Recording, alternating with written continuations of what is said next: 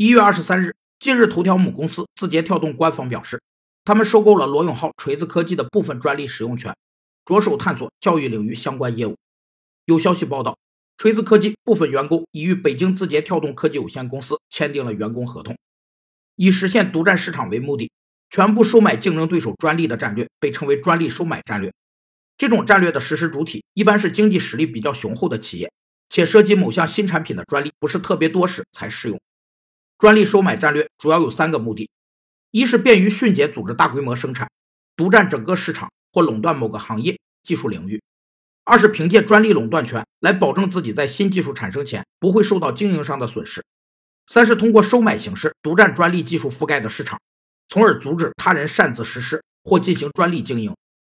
锤子科技在2018年不断爆发出各种不利消息，而大举进军教育业的字节跳动也只是部分接手。并未全面接盘。